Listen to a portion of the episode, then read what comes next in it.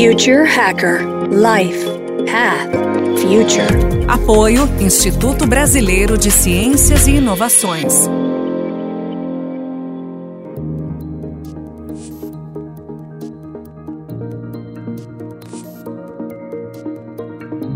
Olá pessoal, bem-vindo ao Future Hacker.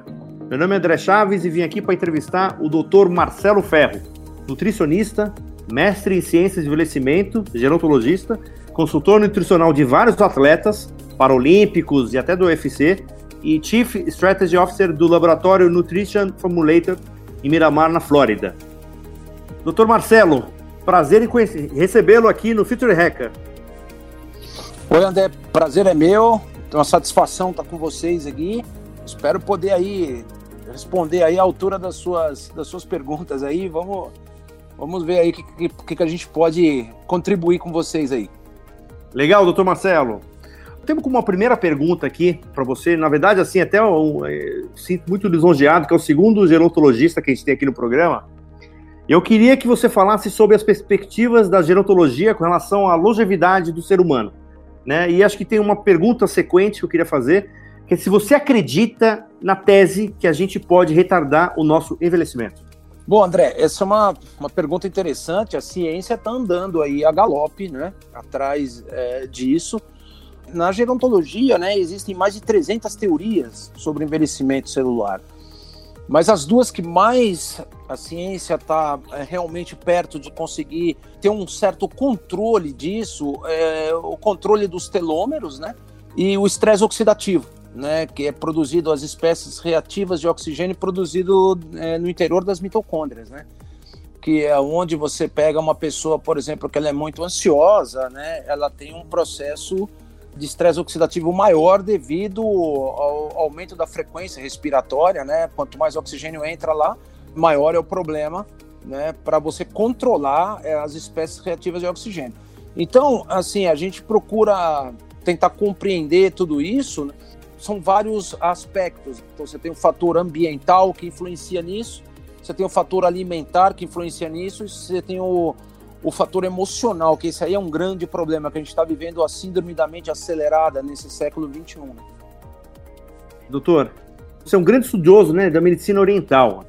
Da medicina oriental, quais são os maiores aprendizados e diferenças com relação à nossa medicina aqui? Bom, André, é, é uma excelente pergunta que você me fez, porque enquanto a medicina é, ocidental ela quer os caminhos mais curtos. Inclusive, hoje a, a nutrologia nossa no Ocidente, tanto aqui nos Estados Unidos quanto no Brasil, eles querem um caminho mais curto de resolver, né? Então, na medicina oriental, eles buscam sempre o caminho do equilíbrio. É, você pega, vamos supor, aqui no Ocidente, né? É, cada hora se tem um tipo de dieta diferente sendo lançada. Enquanto que no Oriente eles têm uma linha de raciocínio onde se mantém um tipo de dieta aonde aquilo lá não muda há 5 mil anos. Então, assim, o que eles querem, eles preservam o, sempre o equilíbrio.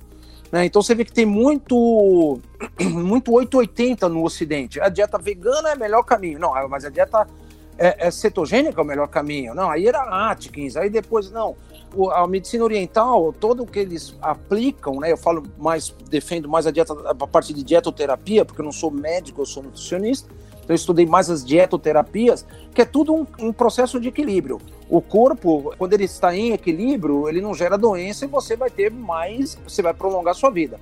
Um corpo em desequilíbrio, né? Então, às vezes você quer corrigir o desequilíbrio a curto prazo. Isso pode gerar mais problemas ainda na, na, na sua vida, né? E deixa eu já aproveitar essa, fazer uma pergunta, quer dizer, na verdade, até na medicina oriental, né, eles falam que quando assim, né, eles falam que o corpo adoece, né, o corpo cura. O, não, o corpo que adoece, o corpo que cura. Até onde isso é real? Existe cura psicológica? Eu vou te falar que isso não é 100% real, é 120% real. Eu, no Brasil, cheguei a tratar mais de 6 mil pacientes entre trabalho profissional em consultório, auxiliando algumas ONGs, eh, trabalhos é, voluntários também em alguns outros lugares. Então, assim, assim, eu fiz um cálculo do que eu tinha de cadastro, que eram praticamente 5 mil pacientes, mais o que eu fiz fora. E a gente percebe que quando você atende um paciente que ele tem câncer, por exemplo, Isso é uma característica de um perfil emocional muito similar dos pacientes. O diabético também.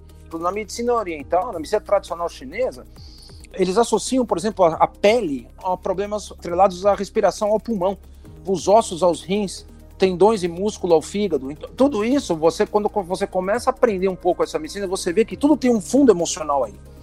Então, quando você somatiza aquilo, é, eu conheço é, pessoas que se curaram de câncer é, porque mudaram o mental. Tem que ser uma mudança radical.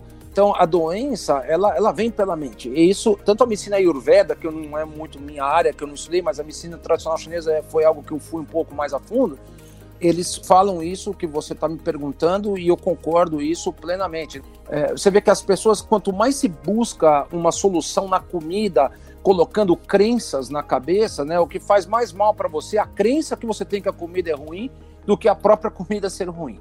Isso, isso a gente consegue observar isso empiricamente e isso a ciência está começando a mostrar hoje. O que nós percebemos agora é que os protocolos utilizados em países como China, Índia, né, e mais de 5 mil anos, estão começando a fazer sentido hoje nos Estados Unidos. Você que está hoje radicado nos Estados Unidos, né, consegue comprovar isso, né? Uma coisa é, engraçada, assim, da experiência que eu tive aqui já há três anos, é que, por exemplo, a parte da nutrologia no Brasil, ela está muito mais avançada do que aqui nos Estados Unidos. Tá? Eu, eu, eu me sinto extremamente confortável de falar isso. Os melhores profissionais na nutrologia estão no Brasil, no mundo. O que está acontecendo aqui nos Estados Unidos é o seguinte: é, eu, como trabalho hoje como um consultor científico de um laboratório nutracêutico, né, em elaboração de agora de plantas medicinais, o que está acontecendo? A indústria ela está começando a perceber que os fármacos químicos, a parte de remediação, está levando a um problema muito sério de saúde aqui nos Estados Unidos. No entanto, que a terceira maior causa de morte nos Estados Unidos, né, isso foi documentado, não sou eu que estou inventando, é erro de, de prescrição de fármacos por médico, erro de diagnóstico médico. Então eles abriram uma lacuna nos Estados Unidos muito interessante aqui. Você tem, por exemplo, a linha de patentes dos nutracêuticos, que são é, formas de coenzimas inventadas e de, de, criadas e tudo mais, e você tem a linha das patentes dos fármacos. Agora, agora abriu uma lacuna tendo em vista desse poder das plantas medicinais que vem do Oriente, da medicina tradicional chinesa, da medicina ayurveda, chamado botânico farmacêutico, uma lacuna que está sendo criada, onde vai permitir patentes com, com plantas medicinais que tratam doenças, desde que você prove isso com ensaios clínicos. Doutor Marcelo, eu queria fazer uma outra pergunta agora, saindo um pouco do campo né, da nutrição e indo para a parte, né, vamos supor, de cirúrgica, né? Então, assim, por exemplo, a operação bariátrica. Eu sou exemplo vivo, não de, dessa operação, mas uma operação de miopia, porque eu fiz uma, uma, uma, operação lá atrás, no comecinho, né, da 1990, mais ou menos, e a minha miopia voltou ao contrário, quer dizer, virou, virou uma hipermetropia depois de 10 anos. Já tem estudos falando qual é os efeitos no médio e longo prazo de uma operação bariátrica? Ela é segura? Eu acho que abrir o corpo, o corpo não se deve abrir, em hipótese alguma a não ser que você, é, é o último dos últimos casos, você abrir o corpo. Então, o que leva uma pessoa a ter um distúrbio hormonal, um distúrbio de obesidade, uma síndrome metabólica, é o estilo de vida. Eu vou voltar a colocar esse tripé que é o fator ambiental, emocional, alimentar. Uma coisa leva a outra. É algo curioso de você ver que cada vez mais eh, se tem informações de dieta e cada vez mais pessoas obesas. Né? Cada vez mais você tem medicamentos sendo lançados e cada vez mais pessoas mais doentes. Cada vez mais técnicas de meditação, isso cada vez mais pessoas com síndrome do pânico, esquizofrênica, está aparecendo. Eu não concordo com cirurgia bariátrica, tá? Porque a, a parte do, do, você ter um, um apetite é, desordenado, isso tem a ver com um hormônio chamado leptina. Então não adianta você operar o estômago se isso está no seu cérebro. Você entende? Então, assim, tem várias coisas que a gente ainda não sabe. Por exemplo, essas terapias de reposição de hormônio, a gente não sabe o que isso vai acontecer a longo prazo. O único trabalho que eu conheço sobre longo prazo é, são aquelas cidades centenárias que as pessoas vivem, são ultrapassam 100 anos de forma extremamente saudável, que são cinco cidades pontos no mundo, que seguem uma dieta muito similar é, em comum entre eles, que é Okinawa, Sardenha, Lama Linda, e tem mais dois, dois locais que eu não me lembro é, qual que é o nome agora. Então, tudo isso que você está me falando, cirurgias, isso daqui a pouco a gente vai ver. Na década de 70, a manteiga era um vilão. Agora a gente vê que a manteiga ela ajuda na formação do butirato no intestino, que protege com um monte de doenças, né? Aí agora o carboidrato está sendo o vilão, daqui a pouco a gente vai ver que o carboidrato não é esse vilão todo. É, a gente vai aprendendo com o tempo com os erros. Legal. E eu queria saber um pouco mais, doutor, sobre a, essa Blue Zone Diet, né? Que é o estilo né, de se alimentar que vai mudar completamente a forma né, de enxergar a nutrição, né? Explica um pouquinho pra gente e pra nossa audiência o que, que é o Blue Zone Diet. O Blue Zone Diet é exatamente é a dieta utilizada nessas, nessas cidades que eu estou falando.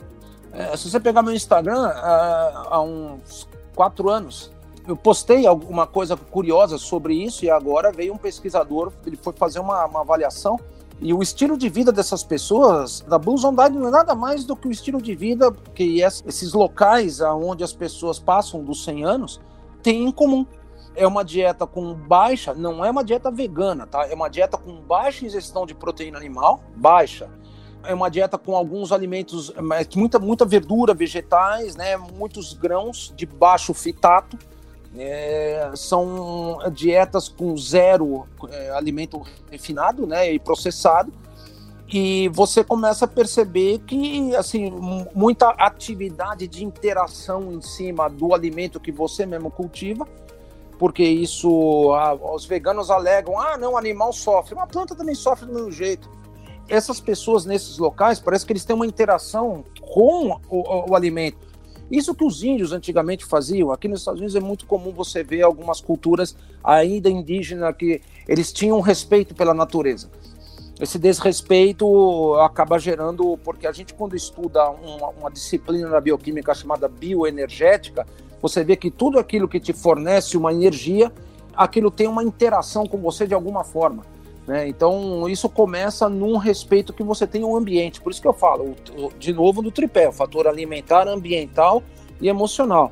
Se você tem isso muito sólido em, em, no ambiente que você vive, da forma como você cultiva e você se alimenta, há, há uma tendência do, do corpo viver muito mais tempo, porque a célula, eh, fisiologicamente, ela foi. Se você colocar uma célula in vitro, Qualquer célula do corpo, ela vai viver 120 anos.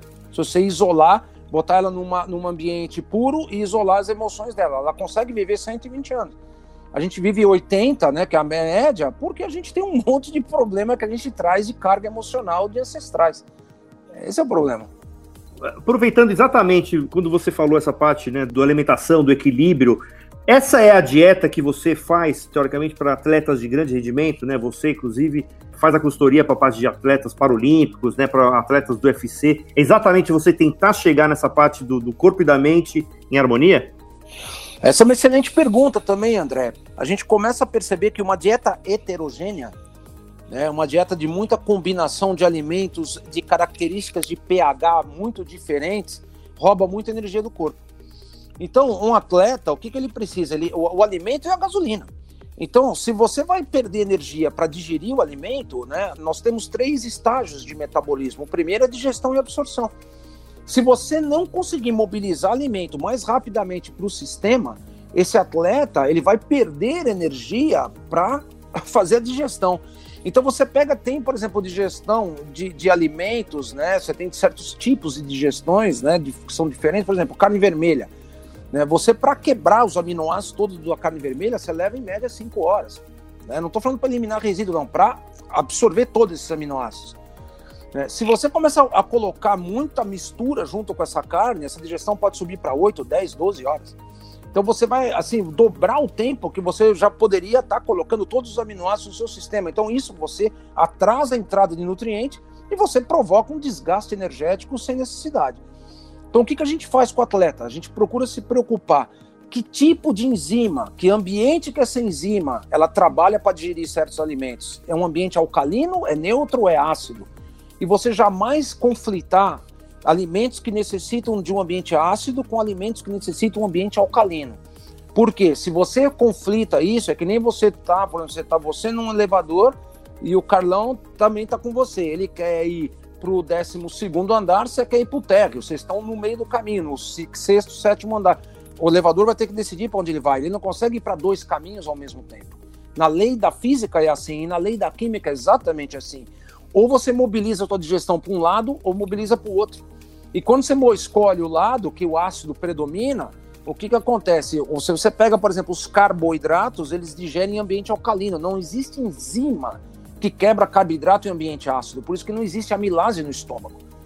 Então a gente tem uma mania de combinar alimentos tudo errado. Aí o que, que acontece? Os carboidratos, quando param no estômago, se você depois me permitir falar como funciona o sistema de inteligência entérico gastrointestinal, por exemplo, é um negócio maluco. É, é um sistema, é um cérebro à parte. Então, porque você libera hormônios locais de acordo com o alimento que chega no local. Então, quando você come uma carne, você fecha uma válvula chamada piloro que está no fundo do estômago e você segura qualquer outro alimento ali naquele estômago no ambiente ácido. Se os carboidratos são colocados ao mesmo tempo com uma digestão extremamente ácida, que é a da carne vermelha, o que, que vai acontecer? Você vai fermentar o açúcar, porque o açúcar em ácido ele fermenta por causa dos carboidratos. E aí você começa a tirar, começa a criar toxina, perde nutriente e vai tirar energia. E o atleta não rende. É mais ou menos por aí o caminho.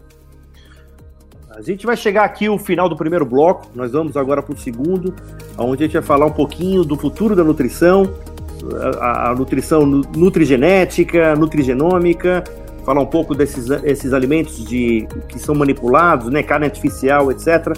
Mas isso vai ficar para o segundo bloco. Até logo mais. Obrigado, doutor Marcelo. Future Hacker Life Path Future. Apoio Instituto Brasileiro de Ciências e Inovações.